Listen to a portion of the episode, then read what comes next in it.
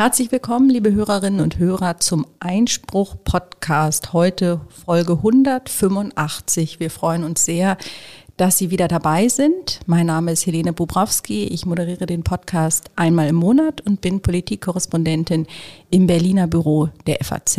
Und bei mir ist heute wieder Pia Lorenz. Ich bin Juristin und freie Journalistin in Köln. Moin. So, wir haben heute einiges vor, äh, liebe Pia. Zunächst einmal müssen wir uns nochmal mit dem Thema Corona beschäftigen. Das beschäftigt ja mittlerweile wieder ganz Deutschland und natürlich auch die Politik, insbesondere die neue Koalition beziehungsweise die drei Parteien, die gerade dabei sind, eine Koalition zu bilden und heute Abend übrigens ähm, ihre die Ergebnisse der Arbeitsgruppen übergeben wollen. Also es geht genau, heute einen jetzt Schritt geht's ans weiter. Eingemachte, ne? Genau, es geht dann in die Hauptverhandlungsgruppen, es geht einen Schritt voran. Wir sind gespannt, da können wir vielleicht nächste Woche mehr erzählen. Jetzt geht es aber erstmal darum, dass die drei Parteien sich Gedanken gemacht haben, was man denn tun kann und muss, um die ja, sich wieder aufbäumende nächste Corona-Welle, die sogenannte vierte Welle, in den Griff zu bekommen. Und dabei wollen sie ja und das ist ein bisschen erstaunlich, die Notlage, die epidemische Lage von nationaler Tragweite auslaufen lassen. Ähm, was sie stattdessen vorhaben, werden wir hier besprechen. Ihr habt es letzte Woche schon besprochen, jetzt weiß man aber etwas mehr. Genau, mittlerweile liegt der Gesetzentwurf vor, der immerhin irgendwie über 60 Seiten lang ist. Und äh, nach Vorlage des Gesetzentwurfs am Montag kamen dann am Dienstag schon noch neue Updates dazu. Das schauen wir uns kurz an, damit ihr da einigermaßen up-to-date seid und äh, gucken nochmal, wie sinnvoll das eigentlich alles so ist, ob das im Moment ein guter Moment dafür ist. Und du, Helene, hast auch noch äh, andere schöne Änderungen für uns dabei, nämlich es gibt noch Änderungen für die Jura-Nerds in den 277 bis 279 StGB, die schauen wir uns detailliert an und du hast mit dem Kollegen gesprochen über die politischen Implikationen all dieser lustigen neuen Pläne für den Corona-Winter in Deutschland. Genau. Und dann haben wir noch was aus dem Bereich der Strafjustiz. Genau, der Bundesgerichtshof hat die Anhörungsrüge von Beate Zschäpe abgelehnt. Die hat aber derweil auch schon Verfassungsbeschwerde eingelegt. Worum es da geht und warum die Verteidiger von Beate Zschäpe glauben, sie könnten vielleicht doch noch mal eine Verhandlung vor dem Bundesgerichtshof erreichen, erzählen wir euch ebenfalls. Genauso habe ich noch dabei für euch den Generalanwalt in der äh, Rubrik Was kommt.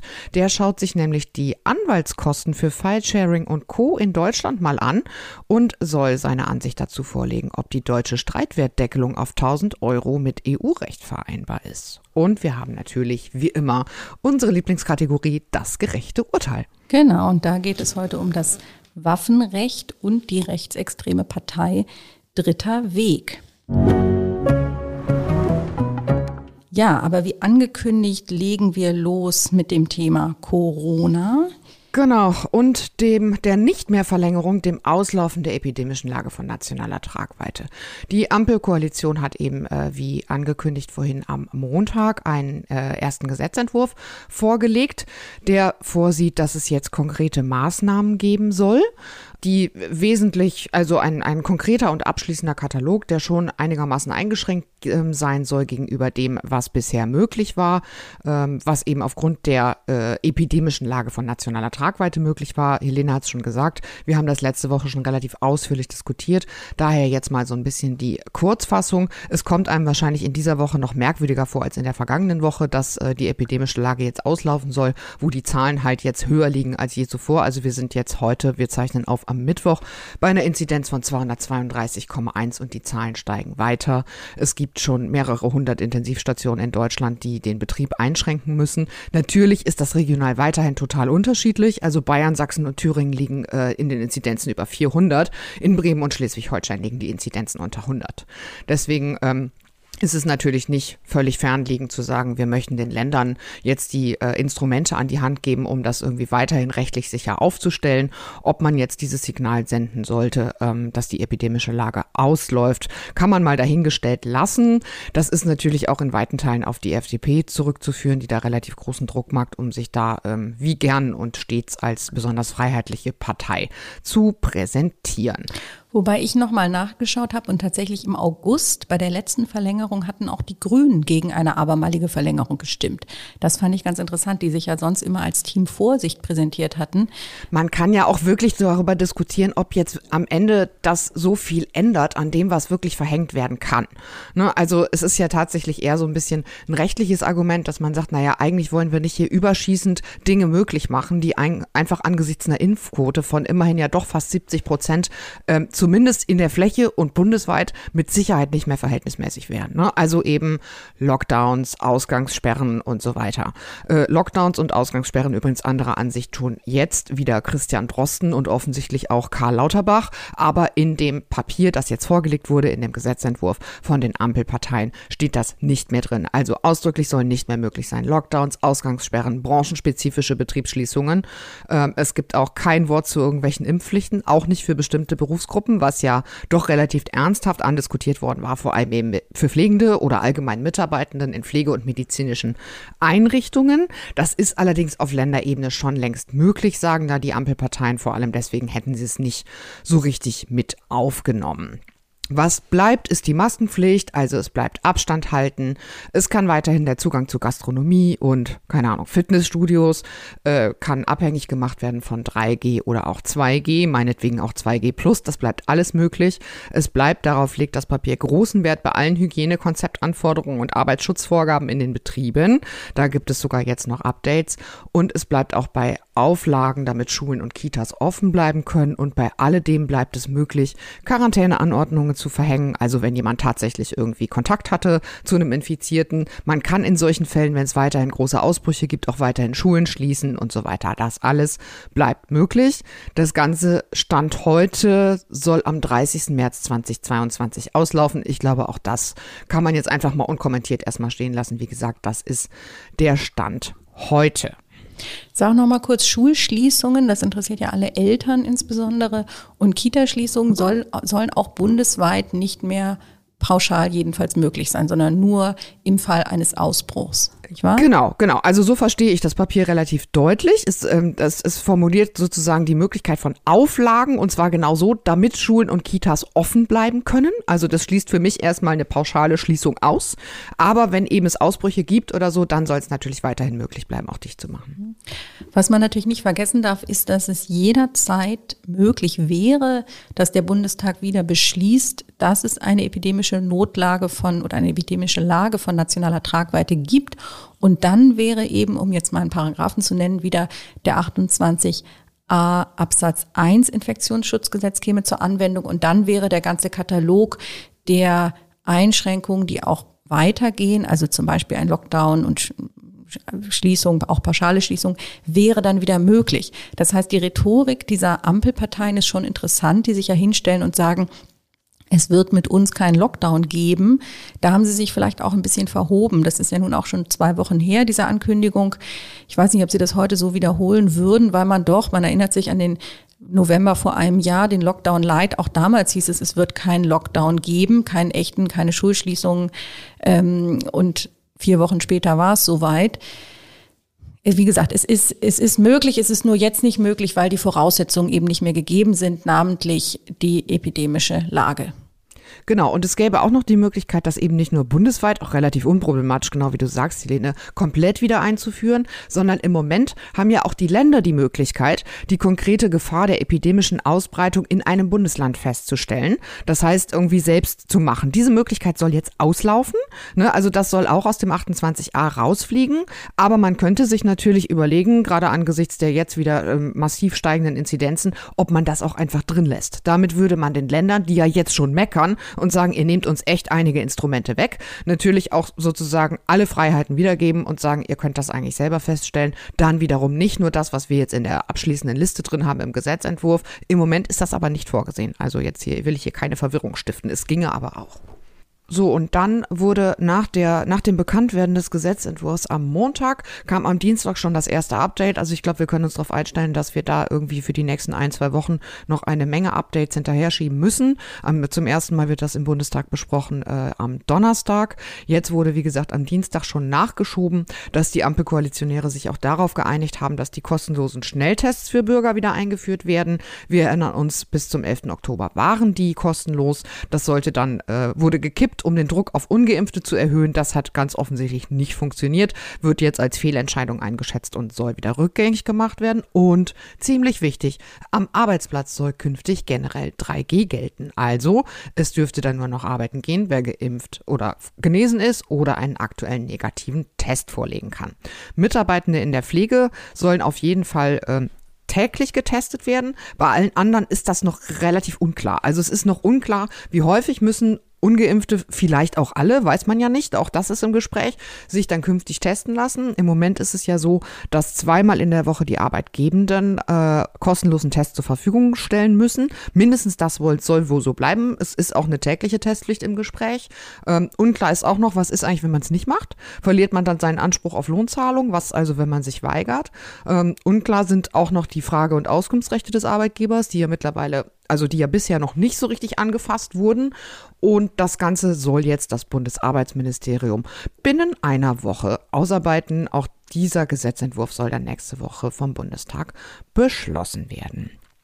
Und dann haben wir noch eine sehr hübsche geplante Gesetzesänderung dabei, die auch überhaupt nicht befristet ist und kein Verfallsdatum hat. Und das ist was, da muss man sagen, da lacht das Herz der Jura-Nerds. Ja, absolut. Man fühlt sich wieder zurückversetzt in die Zeiten von Strafrecht besonderer Teil im Studium, weil all diese schönen Dinge wie schriftliche Lüge bei der Urkundenfälschung und wenn der Aussteller und der, wie heißt es, und der sichtbare, also der tatsächlich und der erkennbare Aussteller auseinanderfallen und all solche Dinge haben mich jetzt wieder beschäftigt, als ich mir diese Änderungen des geplanten Änderungen des Strafgesetzbuches angeschaut habe. Da geht es um die Paragraphen 277 folgende ein, eigentlich ein Bereich, der im Studium keine besondere Relevanz hat, nämlich die Fälschung von Gesundheitszeugnissen. Warum ist denn das jetzt relevant? Vielleicht gibst du uns erstmal kurz den Sachverhalt. Das Ganze hat zu tun mit einer Entscheidung des Landgerichts Osnabrück von Ende Oktober. Ein Fall, ähm, einer von sehr, sehr vielen, also die Rede ist von tausenden Ermittlungsverfahren, wo es ähnlich gelaufen ist. Jemand hat sich einen gefälschten Impfpass beschafft, die im Internet ungefähr für 150 Euro zu haben sind.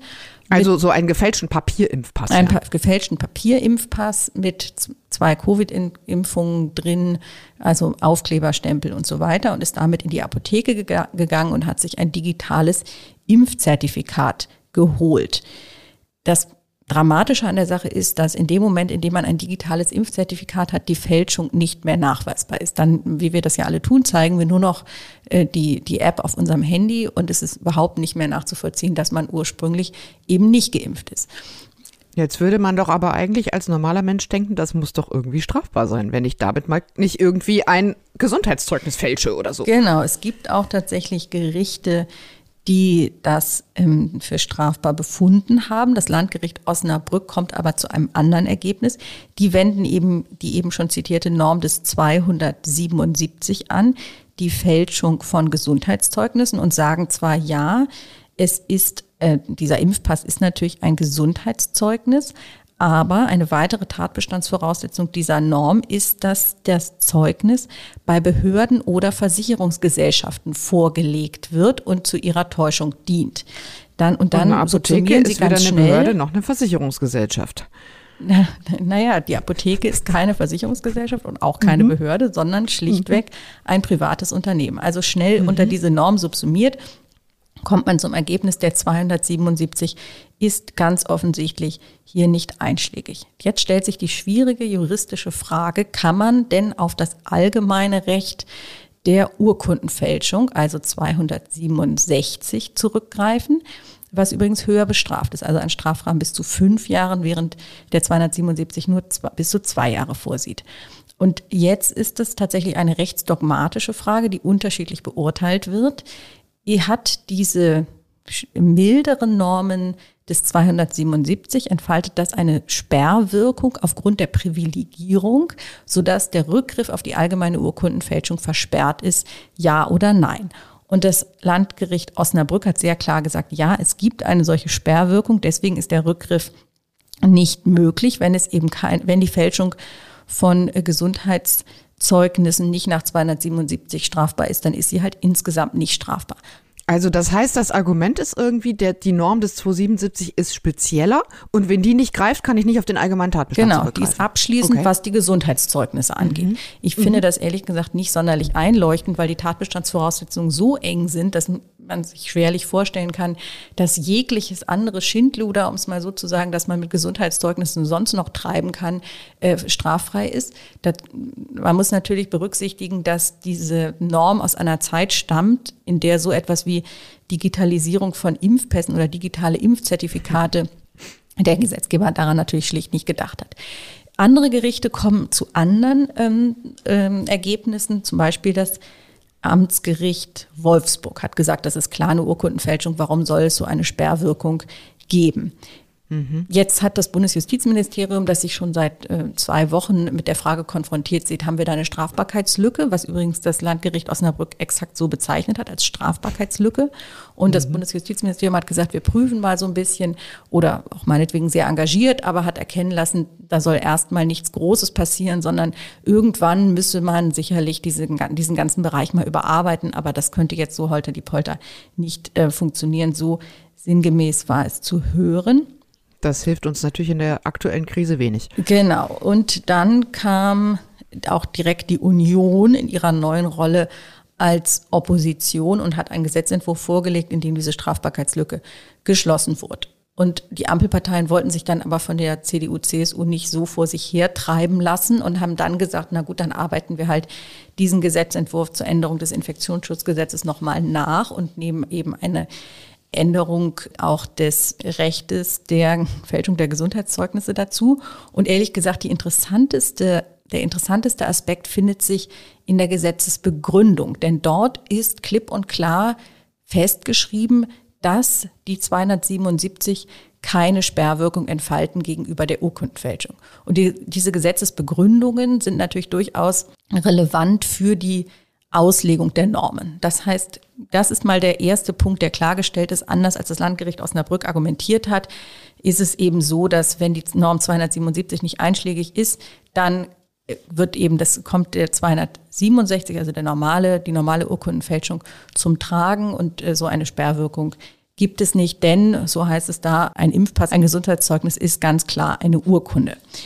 Dann ist aber, und das ist ganz interessant, eigentlich diese, dieses etwas verworrene Rechtsgebiet oder diese, dieser, dieses unklare Verhältnis der Urkundenfälschung zum Tatbestand der Fälschung von Gesundheitszeugnissen ist tatsächlich jetzt nach dem Vorschlag der Ampelparteien ähm, etwas geordnet worden. Und zwar haben sie gesagt, eigentlich macht es überhaupt keinen Sinn, dass im 277 auch noch die Varianten Fälschung von Impf, äh, Fälschung von Gesundheitszeugnissen und Gebrauch von Gesundheitszeugnissen geregelt sind.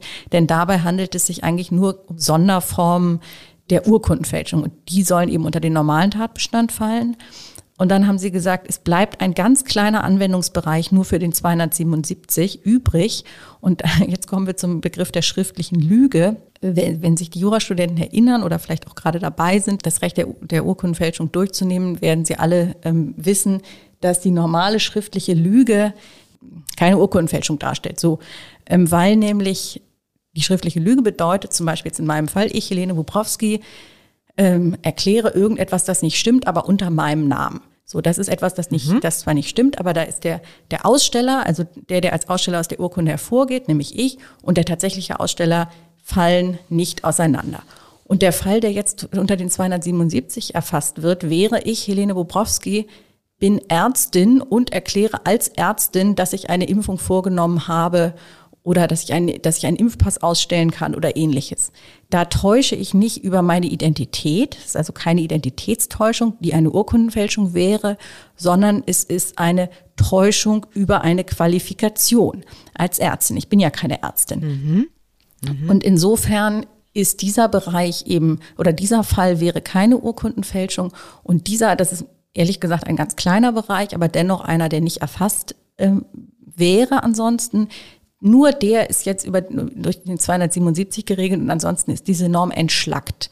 Also die Fälschung und der Gebrauch sind da rausgestrichen in der neuen Fassung. Weil die jetzt unter 267 die normale Urkundenfälschung fallen, Genau, richtig? das soll jetzt alles über die mhm. normale Urkundenfälschung aufgefangen werden. Also diese Fälle, Landgericht Osnabrück, also man lässt es digitalisieren oder man lässt natürlich auch alle anderen Bereiche. Also man lässt eine Urkunde, ähm, man fälscht selber eine, man kauft eine gefälschte, man benutzt eine gefälschte. Übrigens ist, gehört zur Fälschung ja auch, man hat einen echten Impfpass und lässt sich ähm, eine, eine Covid-Impfung eintragen, die gar nicht vorgenommen wurde. Ja, das ist natürlich auch eine Fälschung, weil das ähm, nicht den Tatsachen entspricht. Und dann gibt es noch einen ganz kleinen Aspekt, der auch wirklich sehr speziell ist. Das ist echt was für, ähm, für Feinschmecker.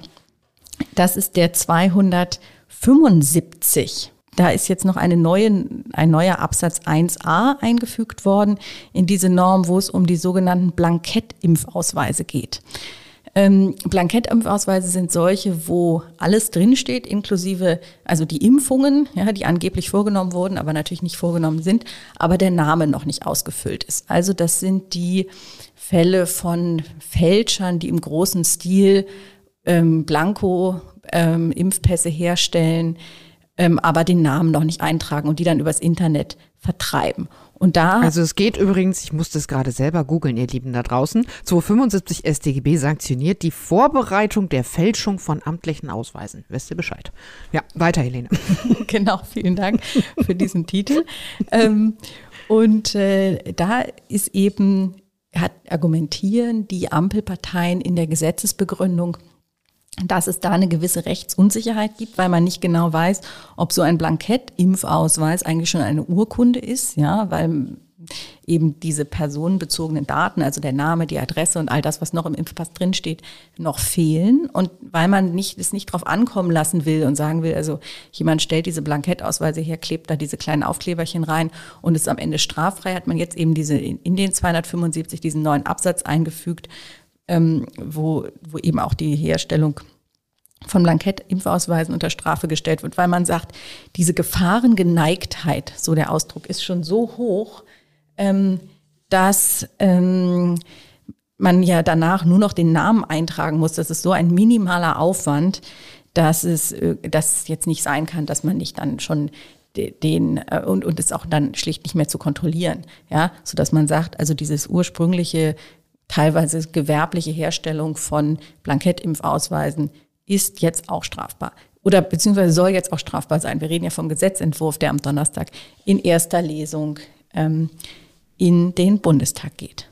Klingt aber extrem sinnvoll, wenn ich mal kurz in diese Norm reingucke. Ich bin ja ganz entzückt. Die äh, ist wahrscheinlich irgendwo aus 1800 oder so. Also es geht um Plattenformen, Drucksätze, Druckstöcke, Negative und Matrizen und um die Herstellung von Papier und so weiter. Ich glaube, es klingt so, als ob diese Norm ein kleines Update gebrauchen könnte, was glaube ich auch angesichts des ja wirklich florierenden Business äh, der, der Fälschung von Impfausweisen durchaus eine sinnvolle Änderung sein könnte.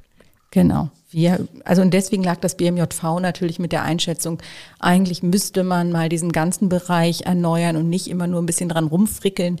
Das ist jetzt für Puristen auch sicherlich aus dieser Sicht richtig, ja, schöne Gesetze machen. Aber gerade in einer Lage, in der wir jetzt sind, können wir, glaube ich, nicht darauf warten. Ja, liebe Hörerinnen und Hörer, Sie haben gesehen, es ist tatsächlich kompliziert. Die Ampel macht schon Gesetze, obwohl die alte Bundesregierung ja noch im Amt ist, namentlich der Bundesgesundheitsminister. Es ist also ein ziemliches Kuddelmuddel, wie wir hier in Berlin sagen.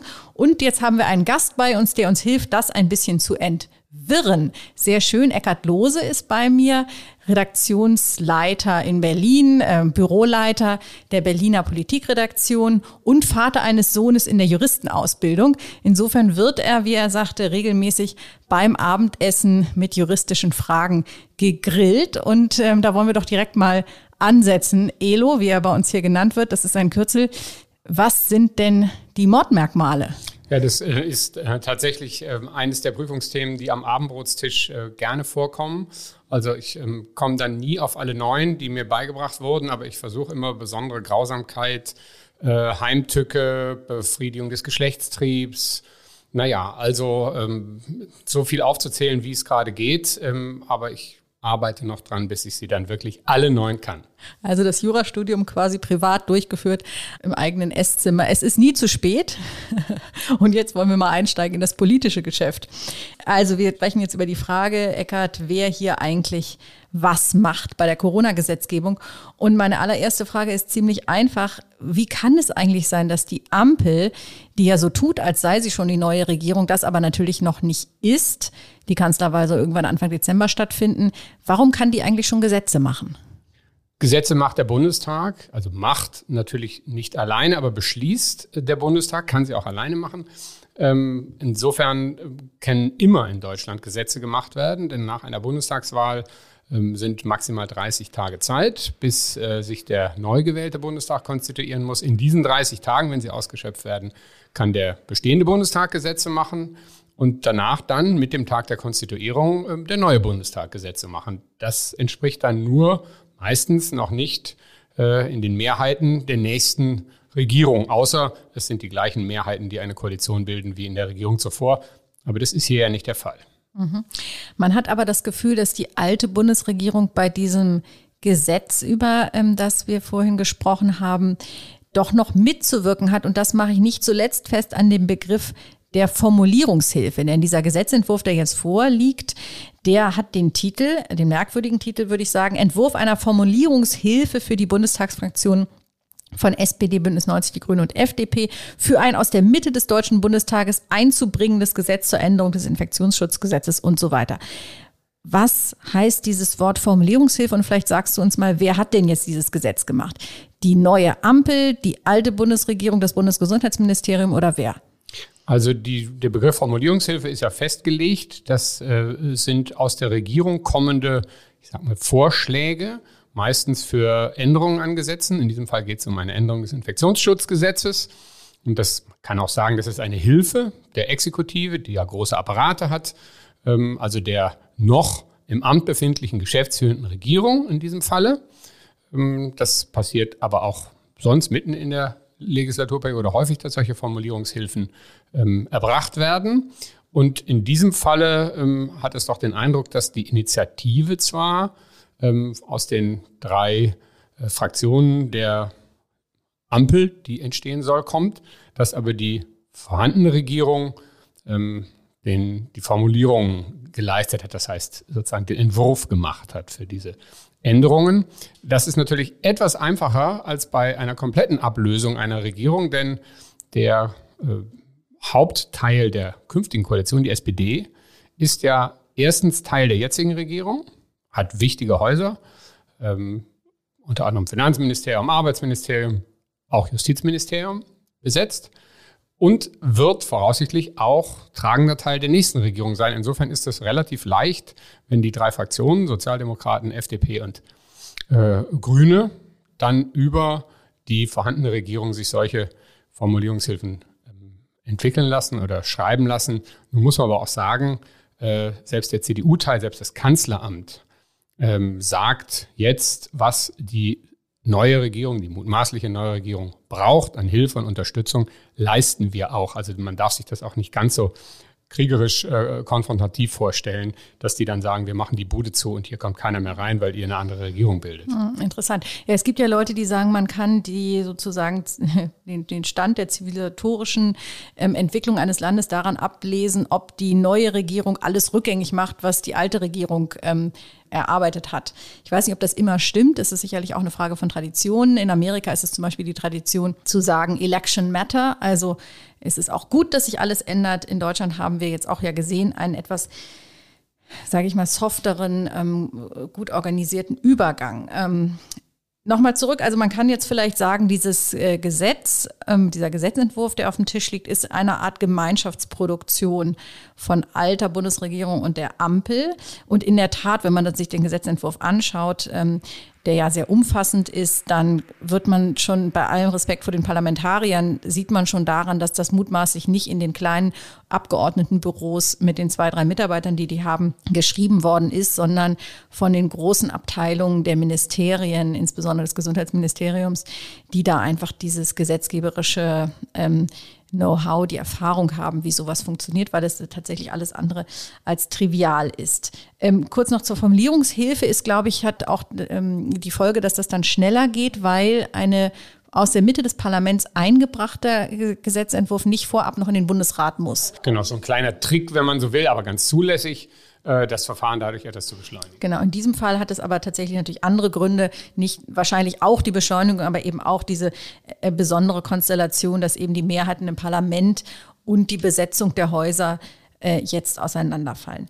Ähm, ja, du hast gerade schon das Kanzleramt genannt. Äh, jetzt fragt man sich ja, was Angela Merkel eigentlich dieser Tage in dieser Frage noch zu sagen hat. Sie war ja immer, kann man so sagen, die Chefin des Teams Vorsicht. Wir erinnern uns alle noch mit Freude an ihr, ihre schöne Wortschöpfung Öffnungsdiskussionsorgien, vor denen sie gewarnt hatte.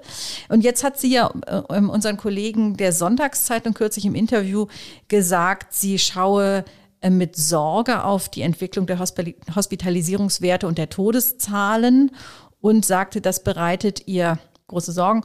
Und es, sie mahnte auch jetzt wieder und sagte, es macht sich schon wieder eine gewisse Leichtfertigkeit breit. Meinst du, sie wird in den letzten Wochen, wenn die Lage sich noch weiter verschärft, ähm, auch sagen, jetzt äh, ist, gebietet es mein Amt, selbst als geschäftsführende Bundeskanzlerin, dass ich jetzt nochmal tätig werde? Ja, also natürlich, sie ist ja auch bereit, äh, nochmal wieder eine Ministerpräsidentenkonferenz äh, abzuhalten. Da sind ja im Moment die sozialdemokratischen Ministerpräsidenten dagegen. Die Unions-MPs ähm, sind eher bereit, das zu machen. Das ist sozusagen ein eigenes Kapitel, äh, warum die da unterschiedlicher Meinung sind. Das hat auch machtpolitische Gründe. Die kann sie nicht einfach einberufen als Kanzlerin. Sie kann dazu einladen und dann kommt wer will. Und wenn dann nur die Unions-MPs kommen oder andere, dann kommen sie. Also da ist ihre Macht schon eingeschränkt äh, zu handeln. Selbst wenn sie es schafft, das haben wir ja über anderthalb Corona-Jahre erlebt, äh, sie alle zusammenzubringen, kann man einen gemeinsamen Willen formulieren. Äh, tatsächlich äh, wird aber dann ja trotzdem die Umsetzung in den Ländern immer gemacht. Das heißt, auch da ist ihre Macht beschränkt und ihre Macht ist noch weiter dadurch beschränkt, dass die parlamentarische Mehrheit, die sie hat, zum Beispiel um ein Infektionsschutzgesetz oder eine Bundesnotbremse, wie wir sie hatten, ähm, durchzusetzen, ist ihr auch verloren gegangen. Denn der Koalitionsvertrag, den sie abgeschlossen hat, ihr letzter 2018 ähm, mit den anderen für äh, vier Jahre, der hat jetzt faktisch seine Gültigkeit verloren. In diesem Koalitionsvertrag steht drin, es darf nicht mit wechselnden Mehrheiten abgestimmt werden. Bedeutet, die SPD dürfte jetzt gar nicht ausscheren aus dem Bündnis mit der CDU. Aber der Vertrag ist quasi, wenn auch nicht rechtskräftig, aber ähm, politisch abgelaufen. Also darf die SPD jetzt mit FDP und Grünen stimmen im Bundestag und damit hat Frau Merkel im Bundestag keine politische Mehrheit mehr. Das sind also die drei substanziellen ähm, Einschränkungen ihrer Macht. Trotzdem ist sie weiter von ähm, dem Bundespräsidenten dazu darum gebeten worden, wie das üblich ist.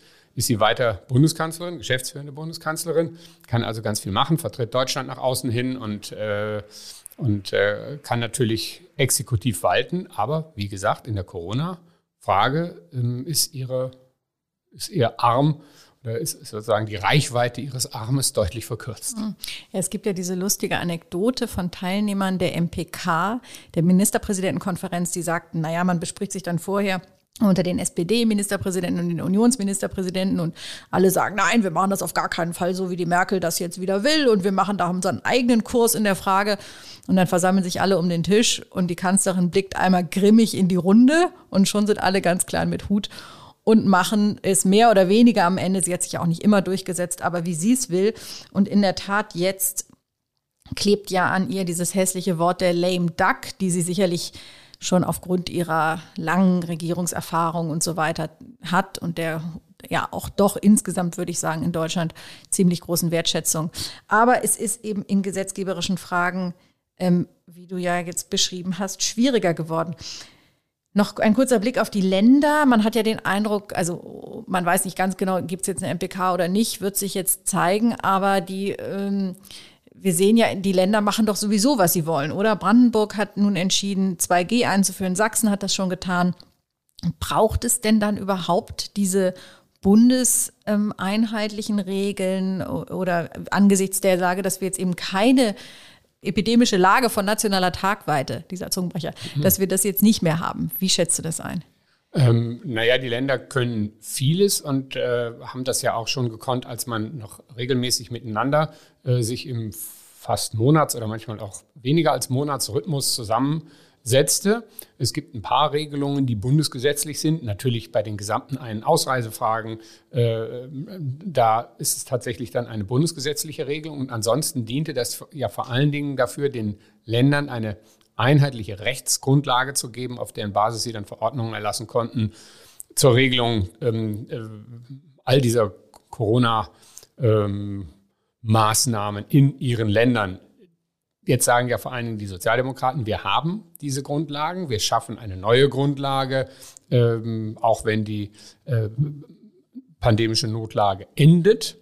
Äh, dann haben wir eine neue Grundlage, auf der wir Maskenbestimmungen oder Schließungen, Öffnungen und so weiter und so weiter machen können. Also rechtlich stehen wir auf festem Boden. Wir brauchen gar kein weiteres Treffen. Und das war äh, in der Vergangenheit auch immer so. Muss man allerdings dazu sagen, die Masse, die große Mehrheit der Beschlüsse, die in den MPKs ja in langen, langen Protokollen festgehalten wurden, wurde auch ziemlich einheitlich äh, in den Ländern durchgesetzt. Aber wie das nun mal so ist, äh, von den Medien durchaus unterstärkt. Besonders hingeguckt wurde natürlich bei den Dingen, die abwichen von der Linie, weil man dann immer sagen konnte, so gegen den Bund, gegen Merkel oder für Merkel.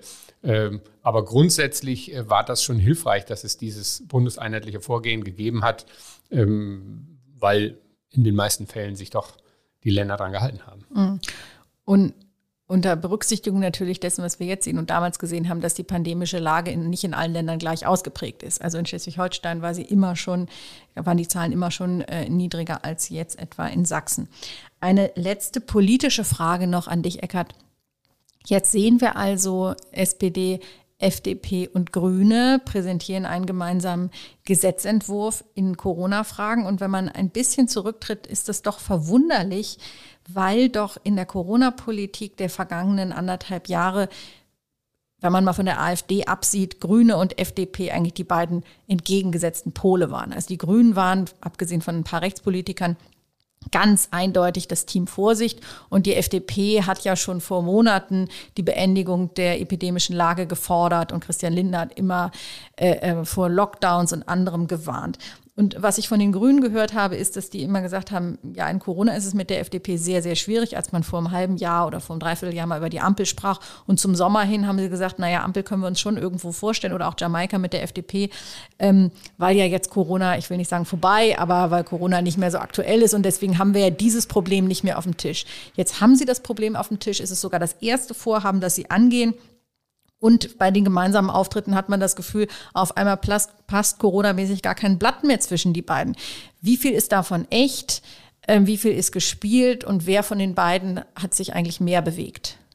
Also erstmal hat die Situation jetzt natürlich ganz, ganz viel ähm, mit der Impfstoffentwicklung zu tun. Also man stelle sich vor, im Spätsommer, Frühherbst vorigen Jahres, als wir bestenfalls Hoffnung auf einen Impfstoff hatten, hätte das diese Regierungsbildung oder diese Koalitionsbildung stattgefunden, wäre der Graben, glaube ich, so nicht zu überbrücken gewesen, weil die Grünen da natürlich, wie du gesagt hast, Helene, im Team Vorsicht waren und die FDP schon, schon seit Monaten gesagt hat, jetzt war mal halblang und so weiter und so weiter, immer auf die Freiheit und äh, die Rechte des Einzelnen gepocht haben. Jetzt ist die Lage anders, weshalb ja im Übrigen auch Herr Spahn, Klammer auf CDU, Klammer zu, ähm, schon vor der Ampel gesagt hat, man könne die Rechtsgrundlage ähm, epidemische Notlage äh, aufheben.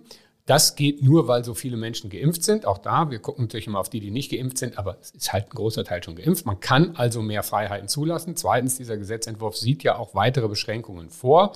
Man wollte ganz offensichtlich zeigen, dass man gut zusammenarbeitet und das sollte nicht irgendwie an der Kleingartenverordnung irgendwie äh, vom Münsterland West ge gezeigt werden, sondern man wollte es einem großen Thema. Das große Thema im Moment ist innenpolitisch oder auch international natürlich äh, die Pandemie. Hier gibt es ja auch Handlungsbedarf. Diese äh, Notlagen ähm, läuft aus. Da muss da also entweder Verlängerung kommen oder eine neue Grundlage. Und ich glaube, das Ganze ist geschuldet dem Willen der drei Parteien an einem großen, für alle Menschen wichtigen Beispiel zu sagen, selbst in einem schwierigen Fall, ähm, dem wir mal anderer Meinung waren, kriegen wir sowas miteinander hin. Das steckt politisch dahinter. Mhm, interessant.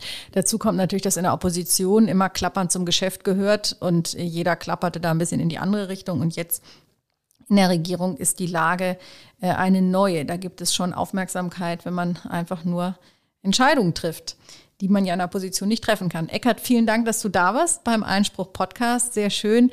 Komm hoffentlich bald mal wieder, denn für uns Juristen, sage ich mal, ist es doch immer sehr lehrreich, jemanden zu haben, der ähm, etwas über den Tellerrand hinausblickt und sich trotzdem natürlich, jedenfalls am Abendbrotstisch, für, für unsere Themen begeistert. Vielen Dank, Eckert. Genau, sehr gerne. Gerne wieder. So, nach diesem munteren Gespräch, Pia, sind wir zurück und äh, sprechen jetzt über Beate Zschäpe, die uns ja wirklich schon ich habe gerade die, ähm, den Bericht geschrieben über zehn Jahre Aufliegen NSU, also uns wirklich zehn Jahre schon beschäftigt und der Prozess begann im Mai 2013. Also alleine die juristische Aufarbeitung dauert nun schon fast acht oder mehr als acht Jahre an.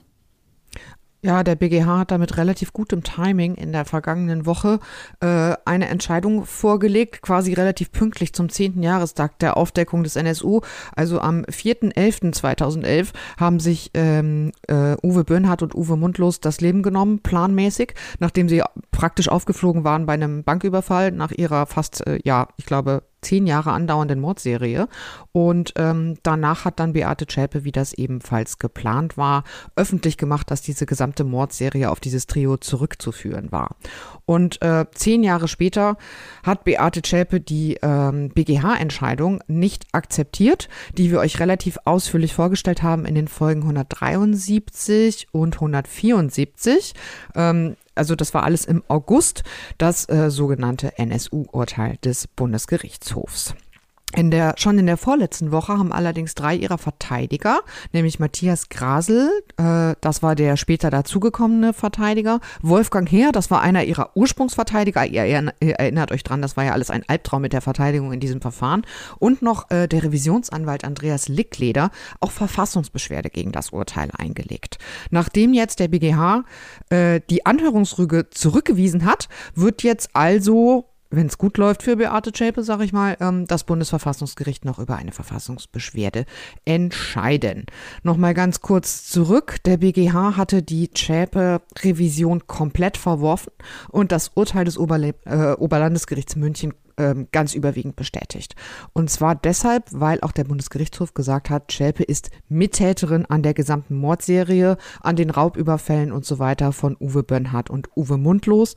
Und sie ist schuldig des zehnfachen Mordes und weiterer versuchter Morde unter anderem, sowie der mitgliedschaftlichen Beteiligung an einer terroristischen Vereinigung.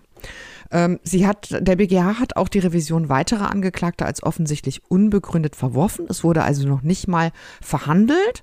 Nur, äh, auch das wurde jetzt neu festgelegt. Am 2. Dezember wird mündlich verhandelt werden über die Revision des Generalbundesanwalts gegen den Unterstützer André Emminger. Darüber werden wir euch nochmal gesondert informieren. Das hat so ein bisschen einen anderen Hintergrund, weil da geht es eben um eine Revision der Staatsanwaltschaft. Ähm, und über die wird traditionell in der Justiz, ich sage jetzt mal, das ist einfach so, das ist halt so. Über die wird dann in aller Regel schon mündlich verhandelt, wohingegen Revisionen der Angeklagten wesentlich seltener mündlich verhandelt werden. Genau das will jetzt aber Beate Zschäpe mit ihren drei Verteidigern erzwingen. Ähm, sie hat also Anhörungsrüge erhoben, gemäß drei 56a Strafprozessordnung und Gegenvorstellung erhoben, weil sie sich in ihrem Anspruch auf rechtliches Gehör vor allem verletzt sieht. Sie sieht sich auch noch verletzt in ihrem Recht auf ein faires Verfahren und auf die Garantie des gesetzlichen Richters. Das hat aber der BGH praktisch alles unter den Tisch fallen lassen. Ehrlich gesagt, formal betrachtet auch zu Recht. Er hätte dazu was sagen können, aber nicht müssen, denn eine Anhörungsrüge, damit kann man halt eben rügen, dass man im Verfahren nicht richtig gehört wurde. Wie kommt sie darauf? doch irgendwie Ihre verwundert, oder? Nach diesen, ich weiß nicht mehr wie viel, 400 irgendwas Prozesstagen. Ja, genau. Der Vorwurf ist auch nicht, dass sie am OLG München nicht richtig gehört wurde, sondern der Vorwurf ist, dass der BGH ihre Revision verworfen hat, ohne den Verteidigern nochmal die Möglichkeit zu geben, ähm, sich gegen eine Rechtsauffassung quasi zu wehren, die sie für geändert halten, ohne dass man ihnen das mitgeteilt hätte. Also es geht halt darum, dass Beate Zschäpe ja nie am Tatort war. Und von Anfang an war halt die Frage, kriegen wir da eine Mittäterschaft hin? Und das OLG München hatte sich ziemlich einen abgebrochen, um die Mittäterschaft zu begründen.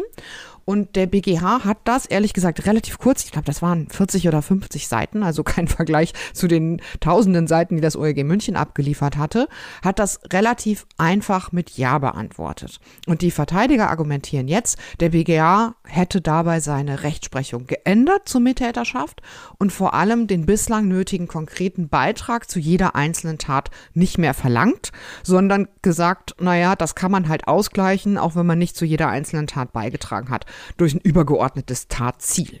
Wobei ich das wirklich in doppelter Hinsicht für nicht überzeugend halte. Zum einen, ja klar, das ging nur, es ging jetzt um die Gehörsrüge beim BGH und nicht am OLG München. Und trotzdem war diese Frage Mittäterschaft ja die alles überragende Frage dieses Verfahrens. Von Anfang an war das die Argumentation des Generalbundesanwalts gewesen und nichts wurde so ausführlich diskutiert wie, wie diese Frage vor dem Oberlandesgericht äh, München. Und ich glaube, was, der, was die Verteidiger da argumentieren, auch im Plädoyer übrigens, ist wirklich hinlänglich bekannt. Äh, zum anderen weiß ich nicht, Pia, ob, ob ich die Auffassung teilen würde, dass die sich ziemlich einen abgebrochen haben beim OLG München bei der Annahme von Mittäterschaft im Fall Beate Zschäpes, weil ja, wenn man sich an die Definition der Mittäterschaft oder der Tatherrschaft äh, ähm, erinnert, ja, durch den, durch die Justiz oder durch die Rechtsprechung, dann ist es ja immer, ähm, lassen die ja diese subjektive Tatherrschaft ausreichen, schon immer.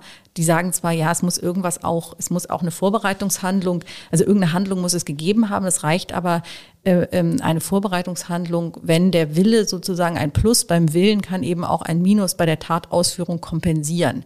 Ähm, also das war ein subjektiver Begriff, anders als zum Beispiel Klaus Roxin der ja sozusagen der Erfinder der Tatherrschaftslehre ist, der immer gesagt hat, das muss auch objektiv wirklich was Beträchtliches dazukommen. Ähm, es gibt jetzt Strafverteidiger, die kritisieren, dass es insgesamt ähm, eine Tendenz gibt in der Rechtsprechung, die den äh, tatsächlichen Tatbeitrag immer unwichtiger findet, ja, und eben das so subjektiviert. Ähm, wir haben, also das kann man auch vielleicht in anderen Fällen, ich will jetzt nicht zu weit gehen, aber zum, beim Demjanjuk-Verfahren, also da gibt es ja eine Änderung der Rechtsprechung in den in den, äh, in den SS-Fällen, wobei es da nicht um Tatherrschaft geht, sondern um Beihilfe, aber da fragt man halt, was ähm, muss man eigentlich gewusst haben und wozu, ja, da gibt's ja eine, eine, eine Änderung. Und da gibt es eben jetzt ja, Verteidiger, die analysieren und sagen, also man ist so schnell jetzt schon in der Strafbarkeit drin, ja, das so, aber die argumentieren natürlich auch immer auch, ich will nicht sagen pro domo, aber äh, sie Doch, ähm, das ist ja ihr Job. Es ist ihr halt Job. Es ist ehrlich gesagt ja, ihr Job mhm. und die sehen eine expansive Tendenz in der Rechtsprechung. Darüber kann man sicherlich in Fachkreisen diskutieren. Ich halte nur diese Argumentation im Fall Schäpe die ja vom GBA, vom Generalbundesanwalt entwickelt wurde, dass es halt ein Trio ist, das zu dritt im Untergrund gelebt hat und das wechselseitige Tatbeiträge hatte und dass ihr Beitrag eben nicht nur die Verwaltung der Finanzen war, sondern die sogenannte Legendierung, also die Aufrechterhaltung der Fassade, einer bürgerlichen Fassade, die eben dazu führt, dass die anderen beiden ähm, äh, in Ruhe, sage ich mal in Anführungszeichen, mordend durchs Land ziehen können, äh, während sie zu Hause äh, äh, darüber wachte, dass niemand komische Fragen stellt. Und sagen halt, ohne ihren Tatbeitrag wären die Morde überhaupt nicht möglich gewesen. Das ist eine Argumentation, die in dieser, sage ich mal, in so einer Konstellation äh, bisher noch nicht vorkam, aber jetzt auch nicht so überraschend ist. Also ich fand es ehrlich gesagt, ich bin nicht so ganz bei dir. Ich hatte auch etwas Probleme mit dem, mit dem NSU-Urteil des BGH, weil es wurde halt schon sehr, also aus, meines, aus meiner Sicht wurde da schon einiges durcheinander geworfen. Ähm, und zwar ging es ja, dann hat der BGH das so ein bisschen begründet wie so eine Art psychische Mittäterschaft. Ähm, und hat sehr, sehr stark abgestellt auf dieses gemeinsame Tatinteresse und darauf, dass im Prinzip dieser gesamte Tatplan ja darauf basiert habe, dass Beate Zschäpe bei jeder Tat eben gerade nicht am Tatort war, sondern zu Hause saß und ähm, versprochen hatte, wenn das schief geht, wenn ihr euch, wie wir es besprochen haben, dann in die Luft jagt oder euch abfackelt, whatever, dann werde ich dafür sorgen, dass bekannt wird, dass diese Serie auf den NSU zurückzuführen ist. Und damit werden wir dann maximal Angst und Schrecken verbreiten und am Ende, das war ja quasi das Fernziel dieser drei ähm, Terroristen, anders kann man es ja nicht sagen, und am Ende dann quasi alle Migranten und Migrantinnen freiwillig Deutschland verlassen. Und das fand ich jetzt schon, also so hart dieses Tatinteresse zu einem objektiven Tatbeitrag zu erklären, fand ich schon ehrlich gesagt vor allem in dieser Kürze doch auch ein bisschen durcheinander. Und da muss ich auch sagen, das kannte ich bisher aus den BGH-Senaten nicht. Aber ich glaube trotzdem, dass es am Ende nichts ändern wird. Insofern sind wir am Ende gar nicht so weit auseinander. Denn das hier ist halt eine Anhörungsrüge. Also es kann nur darum gehen, bin ich hier irgendwie irgendwie übergangen worden? Hat das Gericht mir mit irgendwas, was ich hätte sagen können, nicht zugehört? Und der BGH hat jetzt auch wieder sehr, sehr knapp gesagt, nö, also bei aller Liebe nein. Wir haben weder irgendwelchen Verfahrensstoff verwertet, zu dem Beate Zschäpe nicht angehört worden sei, noch haben wir irgendwas äh, irgendwie Vorbringen von Beate Zschäpe übergangen, sondern der BGH hat eben auch gesagt, die hat nun wirklich im Revisionsverfahren umfangreich zur Frage ihrer mittäterschaftlichen Beteiligung vorgetragen und wir sind auch nicht dazu verpflichtet, irgendwie, selbst wenn wir hier irgendwie äh, unsere Rechtsprechung ändern würden oder so, dann müssen wir nicht darauf hinweisen, wie unsere Rechtsauffassung zu der Sache ist. Dazu gibt es einfach überhaupt keine Pflicht. Der Senat sagt aber auch ganz klar, nö, wir haben unsere Rechtsprechung eigentlich gar nicht geändert. Die stimmt auch weiterhin mit denen anderer Senate überein und äh, wir haben auch überhaupt nicht auf ein objektiven Tatbeitrag irgendwie verzichtet oder da so eine Art Kompensation durch ein übergeordnetes Tatinteresse äh, reingelassen, was es bisher nicht gab. Wobei das ja sogar zugelassen ist. Also das äh, ist ja ständige Rechtsprechung, dass man sagt, ein, was ich gesagt habe, ein Minus in der Ausführung kann durch ein Plus kompensiert werden. Ähm, genau. Das hat es ja schon gegeben. Das sagen auch alle anderen Senate. Ne? Genau. Also insoweit mhm. stimmt das schon, aber natürlich so in den Details fand ich es jetzt ja. schon auch durchaus irgendwie bedenklich. Nur äh, ich, ich, also der, der BGH ist ja nicht seine eigene Superrevisionsinstanz. Ich kann halt nicht hingehen und sagen, äh, er, irgendwie die Entscheidung gefällt mir nicht und deswegen bitte nochmal neu und das Ganze im Wege einer jetzt ausschließlich noch möglichen Anhörungsrüge. Genau, ich erinnere also ich nur noch ganz halt auch, dass daran, man damit nicht weiterkommt. Ähm, nur für die ähm, Hörerinnen und Hörer, die sich da nochmal vertieft mit beschäftigen wollen, erinnere ich nochmal an die Entscheidungen in, ja, in, im Zusammenhang mit dem deutschen Herbst, also die RAF-Urteile, wo man ja auch schon argumentiert hat mit, äh, da gab es ja die sogenannten Kommandos, ja, also ein Zusammenschluss von mehreren Personen, die ähm, einen Mord begehen wollten, einen Raubüberfall oder eine äh, sonstigen dieser, dieser Attentate, ähm, auch ja auf Kaufhäuser und ähnliches. Und da hat man ja auch immer gesagt, wer Mitglied eines Kommandos ist, selbst wenn er nicht am Tatort war, selbst wenn er nicht geschossen hat, selbst wenn er nur irgendwo war und aufgepasst hat, dass niemand ähm, ähm, bemerkt wird, das war ja bei der RAF bis zum Ende so, dass man häufig nicht wusste, wer jetzt eigentlich die Tat wirklich begangen hatte. Und die schweigen ja auch, die noch Lebenden schweigen ja auch bis heute darüber, ähm, dass man da gesagt hat, also das ist, spielt auch keine Rolle, weil alle das so wollten und weil das wechselseitig möglich gewesen wäre. Also es hing quasi vom Zufall ab, wer jetzt zum Tatort geht und wer andere Aufgaben wahrnimmt. Das stimmt natürlich so ganz bei der, beim NSU nicht, weil die Rollen klar verteilt waren. Das war halt nicht so, dass manchmal Beate Zschäpe auch am Tatort war. Aber es lässt sich natürlich durchaus eine Linie zeichnen noch von diesen, äh, von dieser Rechtsprechung ähm, zum Thema RAF. Nur um das ähm, äh, Ja, nur eigentlich sagt der BGH eben auch selbst, auch in diesem NSU-Urteil, darüber hatten wir auch damals in der, ich glaube, 175er Folge gesprochen, ähm, äh, des, des Einspruch-Podcasts, dass es ja eben nicht ausreichen kann und darf, dass ich Mitglied bin in einer terroristischen Vereinigung. Ne? Also, ähm, denn das wäre halt eine, eine, völlige Überzeichnung. Also wenn allein die Mitgliedschaft in einer, in einer terroristischen Vereinigung Klar. zu meiner Mittäterschaft führen Klar. würde, dann bin ich halt auch falsch. Aber in dem Moment, wo ich dann sage, eigentlich das übergeordnete Ziel dieser Vereinigung reicht mir aus, um eine Mittäterschaft draus zu machen, bin ich halt ehrlich gesagt an dem Ergebnis echt nah dran. Ne? Aber wie gesagt, ähm, das ich kommt glaube, da, das wird jetzt am Ende nichts mehr ändern. Vereinigung drauf an. Also das Kommando damals war ja auch nicht äh, die terroristische Vereinigung. Die terroristische Vereinigung war RAF und das Kommando war sozusagen ein spezielles Mordkommando für eine, für eine Tat. Und beim, beim NSU, dadurch, dass es nur drei, offiziell jedenfalls, und, und nach allem, was man bisher weiß, nur drei Mitglieder hatte und die anderen im Umfeld unterstützt haben, aber nicht Mitglied waren, ähm, ist es halt, fällt es dann in dem Fall tatsächlich zusammen. Ein weites Feldbier, ähm, Aber ein total weites Feld. Äh, wir kommen noch kurz zur, zur Verfassungsbeschwerde. Ich fürchte allerdings, dass die ähnlich ausgehen wird, denn sie hat am Ende auch dasselbe Ziel. Also auch mit dieser Verfassungsbeschwerde richten sich die Verteidiger von Beate Zschäpe eigentlich gegen das BGH-Urteil ähm, und wollen erreichen, dass der BGH eben nochmal mündlich verhandelt und der Verteidigung die Chance gibt, sich zu dieser quasi als neu empfundenen Mittäterschaftkonstruktion zu positionieren.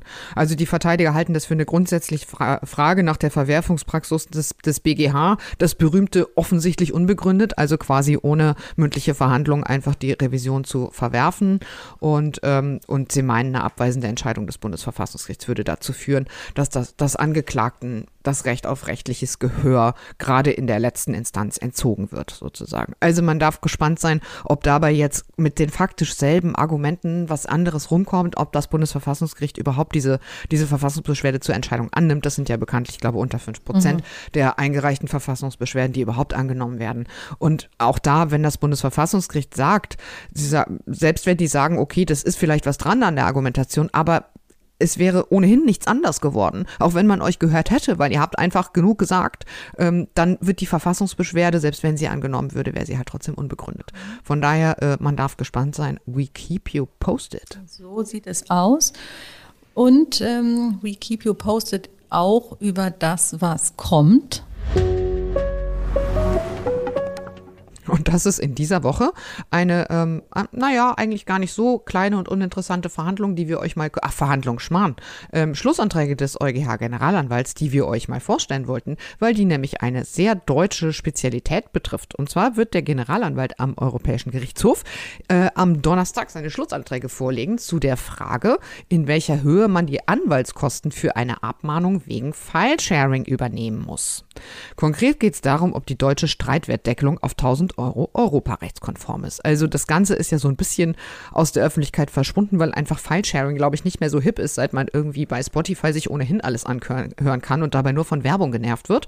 Aber es geht eben darum, dass ähm, Internetnetzer Urheberrechte verletzen, eben vor allem an Musiktiteln, Filmen, Computerspiele, dadurch, dass sie ein geschütztes Werk auf einer Tauschbörse im Internet nicht nur selbst herunterladen, sondern dieses Werk auch allen anderen Nutzern von Tauschbörsen zum Download anbieten. So, was passiert dann?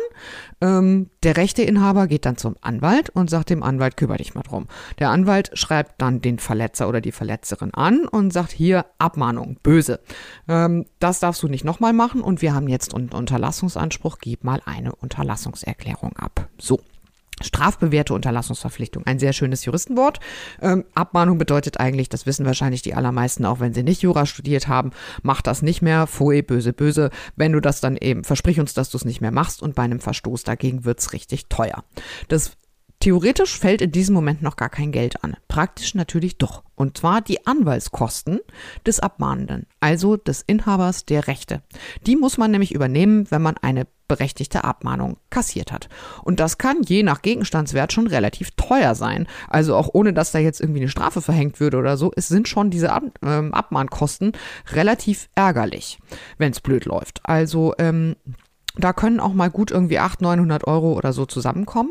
Und weil das dann alles so relativ stark eskaliert ist, so in den Jahren, ich sag mal, ich glaube 2011, 2012, 2013, da gab es dann wirklich mal die sonst viel zitierte Abmahnindustrie. Also da haben wirklich Anwälte ganze Geschäftsmodelle darauf aufgebaut, dass sie Leute abgemahnt haben und sich dann, ich sag's mal deutlich so wie es war, ähm, die Anwaltskosten für den ja sehr, sehr wenig aufwendigen äh, äh, Schrieb einer Abmahnung sich geteilt haben mit den Mandanten. So, das war zum Teil clever, aber absolut rechtmäßig. Zum Teil war das auch rechtsmissbräuchlich. Und deswegen gab es damals das Gesetz gegen unseriöse Geschäftspraktiken. Das ist 2013, glaube ich, in Kraft getreten und hat den 97a Absatz 3 Satz 1 Urheberrechtsgesetz eingeführt. Und der hat nämlich geklärt, dass die äh, Kosten für den Anwalt durch den zu Recht abgemahnten Urheberrechtsverletzer auf 1000 Euro Gegenstandswert begrenzt werden müssen. Also, wenn ich einen Gegenstandswert von nur 1000 Euro habe, dann ist es schon einiges weniger, als wenn ich zum Beispiel, sagen wir mal, 50.000 Euro Gegenstandswert ansetze, was gar nicht so selten ist, wenn ich ein paar Songs runtergeladen oder ein paar Filme irgendwie runtergeladen hatte. Das heißt, ähm, da ist schon für die Anwälte einiges an Geld verloren gegangen. Wobei es nicht ganz richtig ist, denn der Anwalt kriegt sein Geld Trotzdem, der Anwalt wird ja erstmal von seinem Auftraggeber bezahlt. Das heißt, er kriegt sein Geld da, ähm, von seinem Mandanten, also dem Inhaber was weiß ich, der Urheberrechte an dem Musikstück, das der Verletzer runtergeladen hat. Die Frage ist halt, ähm, ob er diese Kosten voll erstattet kriegt. Und da hat man dann gesagt, nee, das ist alles zu teuer für die Urheberrechtsverletzer. Selbst wenn sie irgendwie sich falsch verhalten haben, ist es halt unverhältnismäßig. Und dann haben sie diese Streitwertdeckelung da reingebaut. Was den Anwälten wahrscheinlich nicht so gut gefällt. Nee, genau. Also, denn am Ende ist es natürlich so, dass, dass wenn das ein guter Mandant ist und das ist ein Unternehmen, das du halt in, in ständiger Beratung vertrittst, dann wirst du im Zweifel einfach die Anwaltskosten auch ein bisschen runterkürzen und sagen, naja, wenn du davon dann irgendwie nur noch 10 Prozent zurückkriegst, lieber Mandant, komm, dann einigen wir uns am Ende auf 70 Prozent oder so, ne? Das fanden die Anwälte jetzt natürlich auch alles nicht so richtig schön. Am Ende geht es aber formal gesehen erstmal sozusagen zu Lasten des, äh, des Rechteinhabers, der einfach sein Geld nicht zurückbekommt, weil theoretisch muss der seinen Anwalt trotzdem komplett komplett bezahlen. Es gibt nur eine Ausnahme, also äh, ganz wenige Fälle, in diese, denen diese Deckelung des Streitwerts auf äh, 1000 Euro nicht eintritt, nämlich wenn das nach den besonderen Umständen des Einzelfalls unbillig ist. Ganz ehrlich, eigentlich ist es das total selten. Also das sind so Fälle, wo man dann ausnahmsweise doch mal super viel Zeit investiert hat als Anwalt, äh, super viel Arbeitsaufwand, ähm, also viel mehr, als man normalerweise in eine Abmahnung investiert war eigentlich als absolute Ausnahmeregel gedacht. Aber seit einigen Jahren scheint das mehrere deutsche Gerichte nicht so richtig zu interessieren, die legen diese Ausnahmeklausel ähm, doch recht unkonventionell aus. Also sie wenden diese Unbälligkeit nämlich an, also sie wenden dann auf Deutsch gesagt die Deckelung nicht an, es ist also normaler Streitwert. Ähm, quasi als Regelfall und begründen das immer damit, dass äh, Verstieße gegen die sogenannte Enforcement-Richtlinie. Am Ende steht aber eigentlich der Gedanke dahinter, dass es ja eigentlich gar nicht so richtig einen Grund gibt, einen Rechtsverletzer so zu schützen, der ähm, ja immerhin Empfänger einer berechtigten Abmahnung war. So, und jetzt hat das Landgericht Saarbrücken vorgelegt und hat gesagt, irgendwie, ähm, das sehen wir alles gar nicht ein. Ähm, und für die abgemahnten Verbraucherinnen wäre das natürlich äh, jetzt schon relativ interessant, wenn die Deckelung kippen würde, dann würde das wieder deutlich teurer werden. Also da müsste man schon wieder wesentlich mehr Anwaltskosten berappen. Für die Rechteinhaber wäre es spannend, wenn der EuGH-Generalanwalt oder am Ende natürlich der EuGH dann erst das Ganze kippt, weil sie dann wieder alles erstattet kriegen würden und natürlich auch für die Anwältinnen und Anwälte, denn wie gesagt, bei Dauermandaten ist es schon durchaus um einiges rentabler, wenn man die Kosten voll vom Gegner erstattet kriegt und sie nicht bei dem eigenen, bei dem eigenen Mandanten. Geltend machen muss. Gerade weil das damals in 2013 halt alles ein Riesenwirbel war, auch gerade in der Anwaltschaft, als dann diese Deckelung eingeführt wurde. Auch weil ich es aber sehr interessant finde, dass die Gerichte einfach sagen, wir machen mal den, den Ausnahmefall zum Regelfall, weil wir das irgendwie alles nicht gerechtfertigt finden, bin ich schon sehr gespannt, was der Generalanwalt dazu sagen wird. Wenn das Urteil vom EuGH vorliegt, sagen wir euch natürlich Bescheid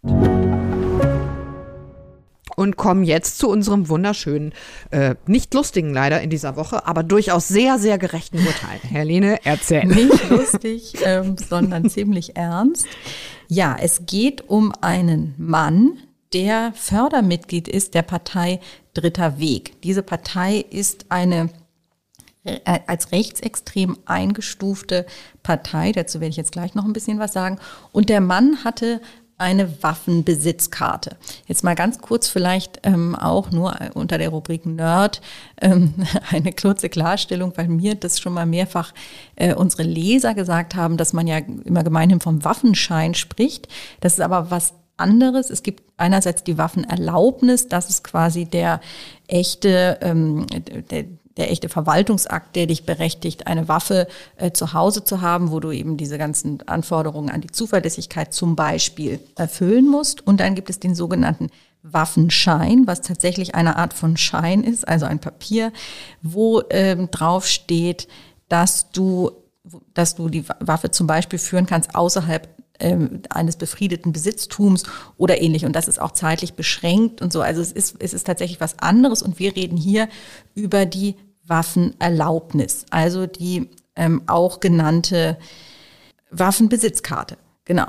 Ähm, so, und hier ging es eben darum, dass das Verwaltungsgericht Cottbus dem Mann diese Waffenbesitzkarte entzogen hat und das damit begründet hat, dass er eben Mitglied des dritten Weges sei und hat dann noch argumentiert, also hat einige Beispiele angeführt, dass der Mann offensichtlich wirklich nicht mit beiden Beinen auf dem Boden der ähm, freiheitlich-demokratischen Grundordnung steht, indem er etwa gesagt hat, gegen die Errichtung eines Flüchtlingswohnheims mit den Worten protestiert hat, ich werde nicht tatenlos zusehen, wie unser Volk vernichtet wird. Außerdem hat er wohl zu Hause einen Gedenkstein mit Wehrmachtshelm und Eichenkranz errichtet, was eben eindeutig Symbole der rechtsradikalen Szene sind. Das ist jetzt auch nicht so überraschend. Ich glaube, wer schon mal so einen Wahlkampfstand gesehen hat und äh, wie mir das mal passiert ist, auch gehört hat, mit wirklich dumpfer Musik untermalt und so, da kann man sich jetzt schon durchaus vorstellen, irgendwie, wer da so mitgemacht hat und äh, wie solche Gedenksteine aussehen. Aber das heißt, das VG Cottbus hat dann einfach gesagt, so, du bist hier Mitglied oder hast den, ich glaube, der hat sogar den, irgendwie des, den dritten Weg nur unterstützt. Und damit bist mhm. du automatisch waffenrechtlich unzuverlässig, oder wie? Ja, also automatisch nicht. Da hilft tatsächlich auch ein Blick ins ins Waffengesetz. Das ist Paragraph 5 des Waffengesetzes. Unsere, ähm, einige Hörerinnen und Hörer haben uns aufgefordert, häufiger auch mal Paragraphen zu zitieren, was wir hier gerne tun. Zu Recht. Zu Recht, mhm. genau. Und diese Norm ist ähm, eine typische, würde ich mal sagen, verwaltungsrechtliche Norm. Da geht es, wird die Zuverlässigkeit definiert. Und die Zuverlässigkeit ist eine Voraussetzung, um die Waffenerlaubnis zu bekommen. Und da gibt es verschiedene Rubriken, wann jemand als nicht zuverlässig ähm, anzusehen ist. Und da ist es zum Beispiel die erforderliche Zuverlässigkeit besitzen Personen nicht, die zum Beispiel wegen eines Verbrechens ähm, recht, rechtskräftig verurteilt sind. Das sind ähm, die klaren Fälle. Und dann gibt es die anderen Fälle von, die erforderliche Zuverlässigkeit besitzen Personen in der Regel nicht. Also das ist die sogenannte Regelvermutung, die, wo dann ja immer der berühmte Ausnahmefall möglich ist, warum es dann eben in bestimmten Konstellationen doch geht. Und in diesem, die, bei, unter dieser, diese Regelfälle fallen einerseits ähm, Mitgliedschaft in zum Beispiel verfassungswidrigen Parteien, wo allerdings die Verfassungswidrigkeit vom Bundesverfassungsgericht nach 46 Bundesverfassungsgerichtsgesetz festgestellt werden muss. Und das ist bei dem dritten Weg nicht der Fall, genau. ne? muss man mal ganz klar sagen. Das ist eine erlaubte Partei. Genau, und das wundert auch nicht besonders, wenn man sich die an die NPD-Rechtsprechung des Bundesverfassungsgerichts erinnert, wo ja das Verfassungsgericht klar gesagt hatte, die Programmatik der Partei widerspricht äh, komplett unserer freiheitlich-demokratischen Grundordnung, aber die Partei ist so unbedeutend, ähm, und hat so wenig tatsächliche Einflussmöglichkeiten, dass äh, sozusagen eine Gefährdung unseres Systems ähm, nicht zu erwarten ist. Und wenn man jetzt sieht, dass der dritte Weg tatsächlich nur 600 Mitglieder hat und natürlich in keiner einzigen in keinem einzigen Parlament irgendwie auch nur die leiseste Chance hat einzuziehen oder auch nicht in einem auf kommunaler Ebene irgendetwas zu reißen, ist klar, dass auch das Verfassungsgericht diese Partei nicht verbieten wird. Übrigens ist es interessant, äh, weil der dritte Weg tatsächlich sagt, wer sich wirklich an Wahlen beteiligt, ähm, der unterstützt schon irgendwie die Demokratie in diesem, in, in diesem System. Und da sie das System so sehr verachten, jedenfalls habe ich das gelesen, äh, wollen sie da gar nicht so mitmachen. Ich weiß nicht, ob das der aktuellste Stand ist, ähm, weil, weil sie jetzt Wahlkampf ja gemacht haben. Ja, genau. Sie haben Wahlkampf gemacht. Ich, ich weiß nicht, ob man da irgendwie, ähm, also sie treten ja auch eigentlich fast immer nur im Wahlkampf in Erscheinung, weil sie dann im, äh, also es waren dann in diesem Jahr zum Beispiel diese berühmten pra Plakate hängt die Grünen und so weiter. Ähm, ne, genau. Eigentlich nur in solchen Fällen hört man von dieser Partei. Die sind eben offiziell eine Partei. Meines Wissens waren die, glaube ich, früher ein Verein und haben dann eben aus genau solchen Gründen, dass man als Partei natürlich andere Rechte hat als irgendein privatrechtlicher Verein, quasi umfirmiert. Äh, sie sind eben auch auch nicht verboten, genau wie du sagst, weil sie einfach zu irrelevant sind, um es mal auf Deutsch zu sagen. Und deswegen sind wir dann im Waffengesetz in dem Regelfall, ähm, man ist waffenrechtlich unzuverlässig, wenn man da Mitglied ist, richtig? Also naja, man ist nicht quasi sind, im Komplettausschluss. Wir waren ja gerade bei der Frage, was ist mit der Verfassungs einer verfassungswidrigen Partei, haben wir nicht. Jetzt muss man in der Norm mhm. noch weiterlesen. Und da landet man jetzt bei der Rubrik, ähm, bei denen, also Personen, bei denen Tatsachen die Annahmen rechtfertigen, dass sie in den letzten fünf Jahren Bestrebungen verfolgt haben, die gegen die verfassungsmäßige Ordnung gerichtet sind. Das ist hier der Fall, der einschlägig ist, weil das eben beim dritten Weg eindeutig der Fall ist. Also da hat das Bundesamt für Verfassungsschutz eben festgestellt, dass es sich um eine rechtsextreme Bestrebung handelt. Es gibt ein Zitat aus dem BMI, wo es heißt, ähm, das ist eine rechtsextremistische, antisemitische und menschenfeindliche Gruppierung, die zudem nicht bereit sei, sich von Gewalttaten hinreichend zu distanzieren. Ja, also man kann über die wirklich allerlei offizielle Äußerungen lesen. Zum Beispiel auch im Verfassungsschutzbericht von 2017 ist die Rede davon, dass der dritte Weg ähm, das Wertesystem der freiheitlich-demokratischen Grundordnung ablehne und nach seiner Gesellschaftsordnung, nach einer Gesellschaftsordnung in Anlehnung an das, äh, an den historischen Nationalsozialismus strebe. Also all das ist erfüllt ziemlich klar den Tatbestand der, äh, gegen die verfassungsmäßige Ordnung gerichtet. Und so ist dieses Waffengesetz eben auch einschlägig. Jetzt ist noch die Frage, gibt es, wir haben ja gesagt, Regelfall, gibt es irgendwelche Gründe, die eine andere Betrachtung in diesem Fall rechtfertigen. Da könnte man natürlich auf die Idee kommen zu sagen, naja, er ist halt Fördermitglied nur, aber so kommt eben wieder dieser Ehrenkranz ähm, ins Spiel, den ich zitiert habe, und die Äußerungen vor dem Flüchtlingsheim.